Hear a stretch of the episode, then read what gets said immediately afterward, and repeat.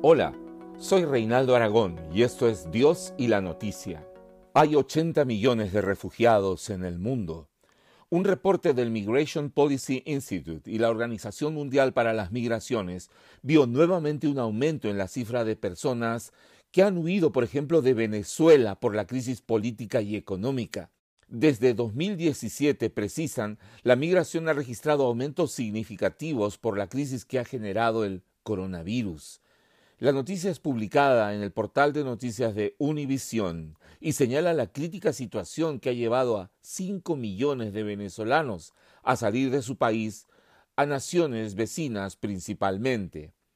Los retos comunes de los migrantes son la falta de recursos económicos para subsistir, falta de comida y de un lugar en el cual dormir, la inseguridad y el no tener medios para transportarse, problemas con sus documentos y la falta de información.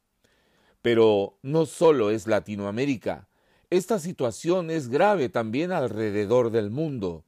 Según el último informe de la Agencia de Naciones Unidas para Refugiados, ACNUR, durante la última década, guerras y conflictos territoriales han aumentado el número de desplazados internos, refugiados y solicitantes de asilo a casi el doble de la cifra registrada en el año 2010. Son casi 80 millones de refugiados y migrantes, la más alta que ACNUR ha registrado desde que estas estadísticas se han recopilado sistemáticamente, y es por supuesto un motivo de gran preocupación, según declara Filippo Grandi, alto comisionado de las Naciones Unidas para Refugiados, recogidas por la agencia France 24. Sirios, venezolanos, afganos, sudaneses del sur y los Rohingya apátridas de Myanmar son las poblaciones más afectadas y con mayor cantidad de refugiados, solicitantes de asilo y desplazados internos. Según Naciones Unidas, un refugiado es una persona que se encuentra fuera del país de donde es originario o bien donde reside habitualmente, debido a un temor fundamentado de persecución por razones de etnia, religión, nacionalidad, pertenencia a un grupo social u opiniones políticas, y que no puede o no quiere reclamar la protección de su país para poder volver. 80 millones de personas alrededor del mundo están en esta situación. En la Biblia hay innumerables historias de migrantes y refugiados. Nuestro mismo Señor Jesucristo tuvo que viajar intempestivamente, llevado por José y María su madre, y refugiarse en otro país para salvaguardar sus vidas, siendo él un niño pequeño. El hecho ocurrió poco después que los magos del Oriente llegaran a Belén trayendo los regalos para el niño Jesús, oro, incienso y mirra. El rey Herodes quiso deshacerse del niño porque pensó que era una amenaza para su trono al enterarse de que había un niño que había nacido en Belén y que era llamado Rey de los judíos. La historia se relata en Mateo capítulo 2 versículos 13 al 15. Dice, Después que los magos regresaron a su país, un ángel de Dios se le apareció a José en un sueño y le dijo, Levántate, escapa a Egipto con el niño y con su madre, y quédate allá hasta que yo te avise porque Herodes va a buscar al niño para matarlo. Esa noche, sigue diciendo el Evangelio de Mateo, José escapó a Egipto con María y con el niño, y se quedó allí hasta que Herodes murió.